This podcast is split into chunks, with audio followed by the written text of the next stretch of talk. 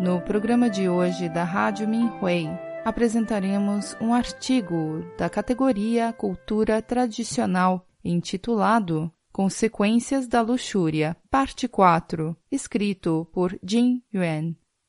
A luxúria destrói o futuro.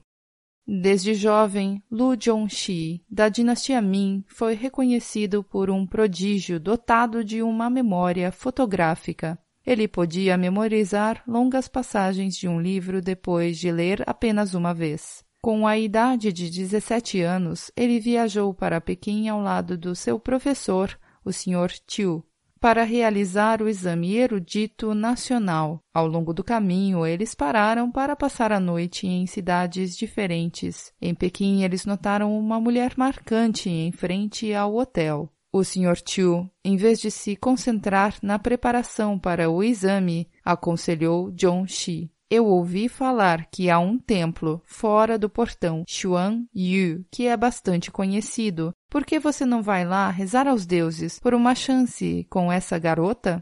Assim, John Shi visitou o templo. Naquela noite, John Shi teve uma revelação eu vi uma divindade perseguindo o Sr. Chu e a mim e seriamente nos repreendendo. Estava previsto que eu tirasse a maior nota no exame, mas devido aos nossos pensamentos impróprios, meu caminho foi reajustado para a pior e a vida do meu professor foi reduzida. Logo depois, ele recebeu a notícia da morte do Sr. Xiu devido à cólera aguda. A vida de John Shi também validou seu sonho.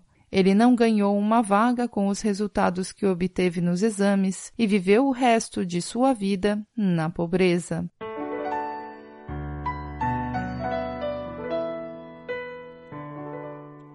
Novamente, a moral da história é trabalhar para libertar-se dos apegos. As pessoas não devem alterar o seu comportamento por causa do medo da punição, mas sim se comportar moralmente, porque essa é simplesmente a maneira pela qual uma pessoa nobre deve se conduzir.